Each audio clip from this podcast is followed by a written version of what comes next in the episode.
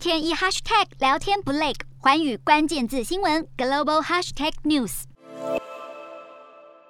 北韩十二号首度证实爆出新冠疫情，让各界是相当担忧。因为北韩不接受外界援助，境内不但缺乏疫苗，医疗设备也严重不足，还可能让两千五百万的人口陷入粮食危机。为了避免人民陷入粮食危机，北韩官方表示采取了严格的防疫生产作业，让一些食品工厂，像是大豆生产工厂，都能够继续生产产品。不过从画面上看起来，好像看不出有什么特别的防疫措施。生产员们并没有穿着更密实的防护衣。甚至连手套也没有佩戴，究竟是什么样的严格防疫政策，实在无从得知。然而，北韩二十四号却表示，新增发烧病例已经连续第三天低于二十万人，境内疫情呈稳定下滑的趋势。虽然北韩是说抗疫已经看到了成功的绩效，但外界都知道北韩缺乏筛检器材，疫情爆发后一直没有办法证实到底有多少人确诊。不但改以发烧症状人数来通报疑似的确诊人数，也声称为了防范疫情扩散，已经扩大生产必要的医疗物资，但是又没有确切说明是哪一种医疗物资，